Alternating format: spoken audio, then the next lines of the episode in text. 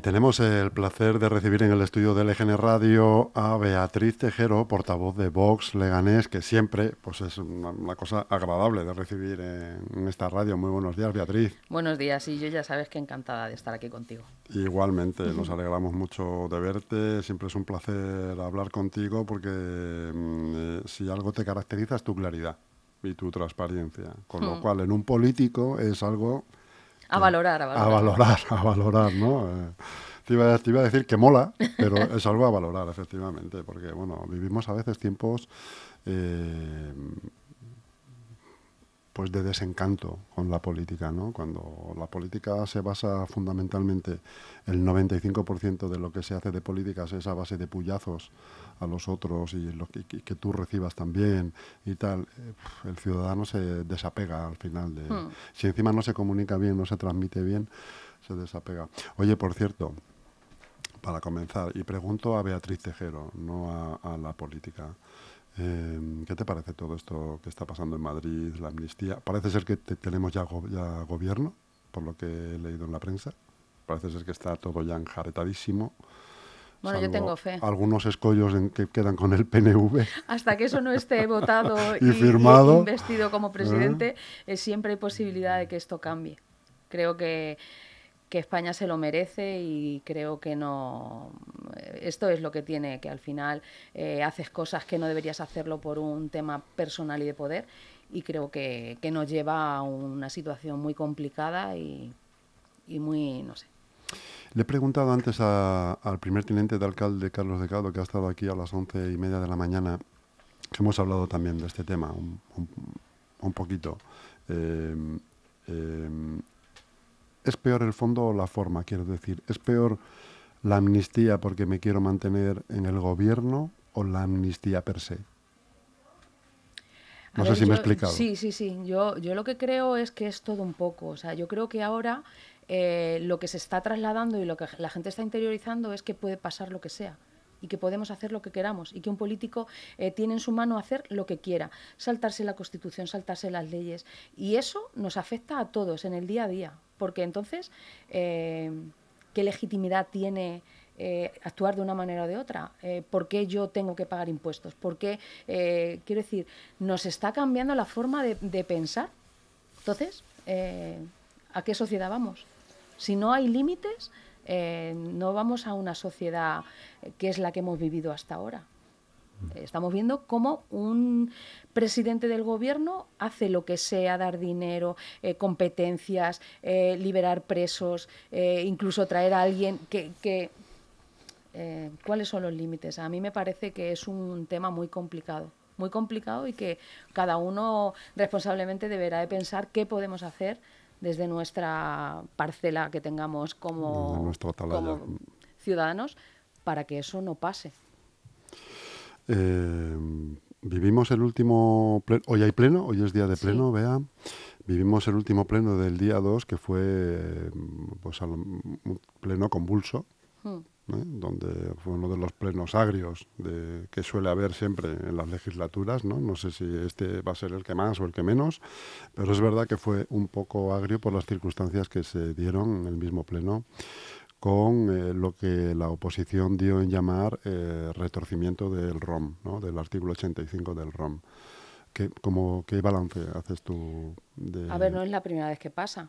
Ya el RON establece que para el pleno de organización eh, se debe de tener una junta de portavoces donde todos digan cuáles son lo que necesita, cuáles son las necesidades del grupo municipal y después se lleva la propuesta al pleno en ese pleno de organización. Eh, quiero decir, eh, estamos un poco como en el otro tema. Si ya el ROM no te merece respeto desde el primer día, pues ahora, ¿qué más da? Eh, cuando alguien es infiel, la primera es la que se la piensa, luego ya viene todo rodado. Eh, tan lejos ha llegado el, tema convulso del pleno, del último pleno, que hoy en este pleno que se va a producir esta tarde a las 4 de la tarde, una de las mociones del Partido Socialista es la reprobación precisamente del presidente del, pleno, del señor Oporto. Eh, no sé si alguna vez se ha dado. Sí, ya en la anterior legislatura. ¿Sí se dio reprobación del presidente? Del presidente, cuando, sí, del, sí, del, alcalde, de, muchos concejales. Yo, nosotros mm. desde Vox siempre hemos tenido la misma postura. que la reprobación la tienen que tener los vecinos en, las urnas. En las urnas. Eh, y de hecho me tachaban muchas veces de que votaba en contra o abstenciones de esas reprobaciones, porque aunque a mí me parezca que una actitud puede ser mala, creo que en las urnas eh, es donde los vecinos tienen que reprobarlo, eh, porque da igual que repruebes o no a, a, alguien en el Pleno, eso no es ejecutivo, no va a pasar absolutamente nada. Eh, a mí no me gustaría que me reprobaran. O sea, que aunque, se, aunque sí saliera eh, que se puede que se reprueba al presidente, no pasaría nada. No pasa nada. El presidente va a seguir ejerciendo. que da igual. O sea, eh, esto no deja de ser algo significativo que yo creo que, que, en este caso, y él lo sabe, yo con, con Javier Oporto tengo una relación buena creo que la propia situación de cómo se está desarrollando el gobierno le está llevando a hacer cosas que creo que incluso no está de acuerdo con ellas. Es mi opinión. ¿eh? En tu opinión personal. En mi opinión personal. Eh, creo que es así. Creo que, que, alguien debería de en este gobierno poner un poco de cabeza, sentarles y decir, hay que recapitular, no podemos eh, dar un paso para adelante sabiendo que la situación es la que es, porque están en minoría. Y eso lo saben, lo saben. ¿A qué crees que se debe entonces esa falta, esa falta de vocación, de consenso con el, con el resto de la oposición? Con la oposición. Yo creo que es soberbia y eh, la, propia actitud de decir no necesitamos a nadie. Pero ¿durante cuánto tiempo se puede mantener eso? La soberbia. No sé, supongo que, que durante el tiempo que ellos quieran. Es complicado asumir que alguien tiene la llave y pueden gobernar y luego evidenciar que no es así. No puedes tirarte una legislatura entera o dos o tres legislaturas votando en contra de cosas que a lo mejor en el fondo estás de acuerdo, pero no te puedes responsabilizar de esa gestión y llegar tú al gobierno y resulta que ahora es irresponsabilidad de, la oposición. O sea, el gobierno irresponsable está pidiendo responsabilidad a la oposición. Es que me parece que no tiene ningún sentido. Sobre todo cuando ellos lo que quieren es que se vote porque sí. Eh, no han llamado a nadie. Yo lo he repetido ya en varios plenos. Que me llamen, a mí que me llamen. Eh, hay algunos que se encargan de, intentar decir mentiras y, coaccionar y, intentar presionar, pero es que no es así, es que es la realidad. Bueno, el, primer teniente de alcalde, que como te he dicho, acaba, ha estado esta mañana aquí en el estudio de LGN Radio, mm, una de las frases eh, que ha dicho más impactantes, digamos, por, impactantes me refiero en, este contexto ¿no? que mm. estamos hablando, eh, es que el, gobierno tiene las manos tendidas para hablar con todo el mundo y que se ofrece, de hecho, a hablar con todo el mundo. Pero si... es que no se tiene que ofrecer, es que eh, lo que tienen que asumir es que necesitan los votos y si necesitas los votos, tienes que llamar. Yo, ¿para qué voy a llamar? Por responsabilidad, pero si ellos son, en el caso de Vox, ellos son los que no quieren los votos de Vox. Pues entonces a mí, ¿por qué me piden ahora responsabilidad? Si no tengo ninguna. Eh, yo no estoy voluntariamente en la oposición. Ellos han decidido que Vox esté en la oposición porque no quieren sus votos. ¿Yo qué voy a hacer en la oposición? ¿Votar lo que ellos llevan?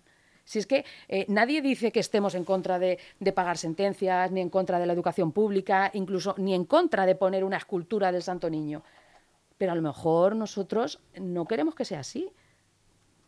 A lo mejor hay otras maneras. Si ellos llaman, te lo explican y tú puedes decir, mira, mi propuesta para que esto yo lo pueda asumir es esta y esta. Pero no llaman por teléfono.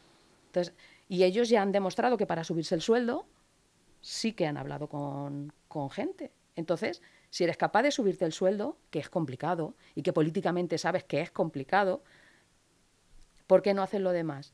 Porque su técnica es eh, la comunicación. Este gobierno lo ha basado todo en la comunicación. Y como ellos creen que a través de la comunicación van a poder comunicar lo que quieran, pues han dicho, nuestra estrategia cuál es? Culpabilizar a la oposición de que no podemos hacer cosas. Ya, pero es que a lo mejor tienes un problema. Y es que con presiones y con comunicación no vas a hacer que alguien cambie de, filosofía.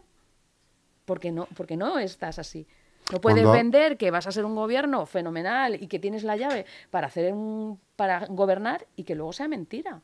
Y que encima ya no es que tiendan las manos, es que encima culpabilizas de pactos que son falsos, de, de, de irresponsable a la oposición. Cuando hablas de presiones, ¿a qué te refieres, Bea? Pues presiones en redes, presiones en comunicación. Eh, están intentando presionar porque dicen que Vox tiene un pacto con el PSOE. Pero eso, a ver, ¿alguien, ¿alguien se lo puede creer? que hay una oposición, hay un, hay un pacto entre dos partidos, primero como Vox y PSOE, y segundo, que además no puede haber un pacto porque no suman. Entonces, si quieren manipular eh, esto a través de redes y a través de comunicación, pues, pues que lo hagan, pero a, mí no me van a presionar. ¿Que no es una situación buena? Pues evidentemente no es una situación buena, porque a mí también me duele que en Leganés no salgan cosas, pero personalmente a mí y a, y a mi partido nos han vetado. Si no nos quieren, ahora no nos responsabilices. Eh, ¿Te sumas entonces a lo que viene a, lo que les viene acusando el sector de la izquierda de que es un gobierno autoritario? Que es autoritario ya lo sabemos. Eh, el perfil de, varios de los dirigentes de este gobierno en psicología está estudiado. Pero no sé, yo creía que aquí a quien tachaban de autoritario era Vox y yo creo que se ha demostrado que no es así. Eh, en tu artículo del periódico municipal, eh, el titular es que Vox no regala sus votos.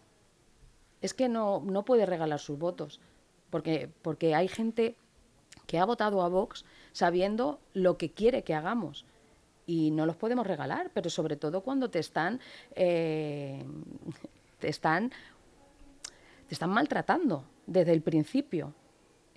saben que necesitan a Vox para posiblemente poder llegar a acuerdos y poder sacar algo en esta ciudad. Ni siquiera se sentaron a, decirnos que iban a hacer un gobierno. Ni siquiera propusieron a Vox eh, estar en un pacto de legislatura con acuerdos puntuales y con una postura de fuera. Eh, nadie lo dijo. Ellos han tirado para adelante eh, como han podido y como han querido y la decisión es de ellos. Ellos lo que han hecho es un acuerdo entre PP y ULE con un pacto de gobierno en minoría.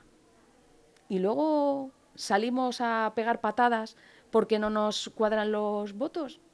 Para repartirse el gobierno estuvieron muy hábiles. Pues eh, lo único que tienes que hacer es hablar con el resto. Todavía no saben lo que Vox eh, quería pedir para entrar en gobierno. Bueno, no entrar en gobierno, para tener un pacto. No lo saben.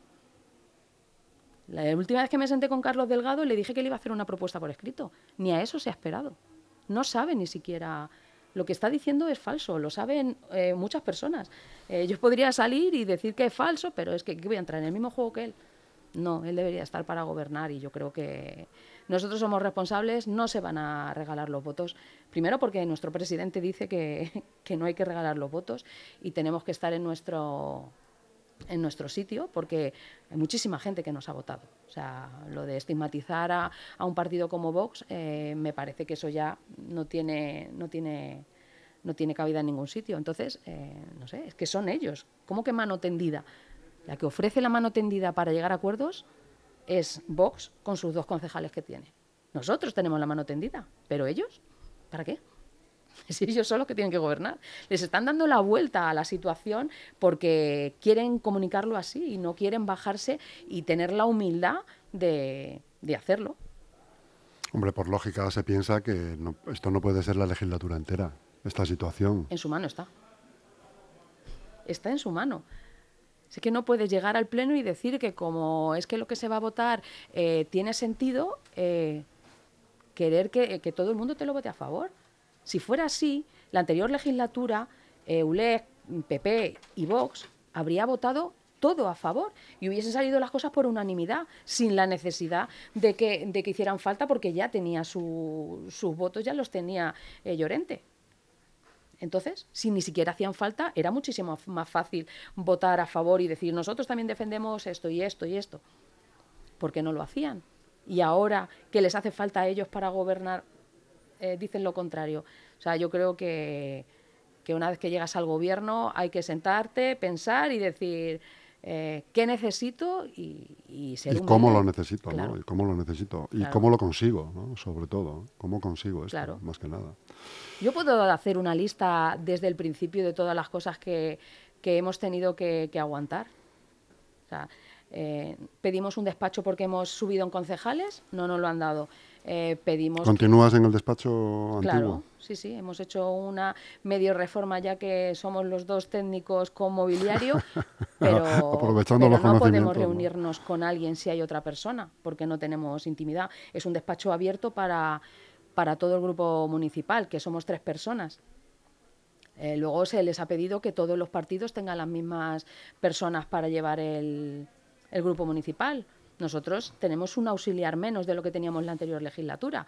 Eh, no está liberado parcialmente el, el- portavoz adjunto. Eh, ¿Qué más hemos pedido? Eh, llegamos a tener que pedir como hasta tres ocasiones que por favor nos dieran los móviles, los, los portátiles. Todavía no han ingresado el dinero del grupo del grupo municipal. En fin, eh, son cosas que, que- se establecen con normalidad en cualquier legislatura, sea del partido que sea, y resulta que te lo hacen y luego encima eh, te piden que, que, que votes lo que ellos necesitan para que ellos gobiernen y ellos eh, saquen su gestión adelante sin... porque sí.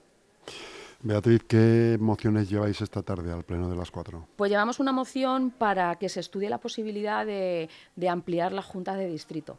Creemos que desde la ¿De última todas? vez, de todo Leganés, al final eh, solo hay tres juntas de distrito y, y creo que con los nuevos, nuevos barrios y con los planes parciales que se han desarrollado, eh, creo que se podría estudiar si podría surgir alguna junta de distrito más, por ejemplo, Arroyo Culebro. Arroyo Culebro. ¿De qué depende que se haga eso? ¿Del número de habitantes o...? Bueno, eh, depende un poco de todo, si físicamente el barrio está separado o no, si históricamente tiene una entidad. Yo creo que cumple las, las condiciones para que se pudiera hacer una junta de distrito en, en Arroyo Culebro. Y es lo que llevamos. Hasta ahora todas las mociones que hemos llevado económicamente no suponen nada, es intención política. Entonces, también el otro día eh, llevamos una moción para que la presidencia de la comisión de, de contratación la presidiera un, un miembro de la oposición, como decía Y tanto vosotros Uler, y os nosotros os retiráis, ¿no? retirándonos. Y el otro día la señora Virginia eh, lo que dijo fue que, que buscáramos otra vía porque eso era, era imposible y que, por supuesto, las mociones no son, no son vinculantes. No son vinculantes. Entonces, eh, solo tenemos que dar muestras de, de que somos responsables la oposición. Es como el mundo al revés. ¿Qué esperas en el pleno de esta tarde? Yo espero lo de siempre, insultos por parte de algunos y, y bueno, y más crispación porque no ha cambiado absolutamente nada. ¿Cuál Pero sería- adelanto que en breve llevaremos una propuesta para que esto se solucione. ¿El siguiente pleno?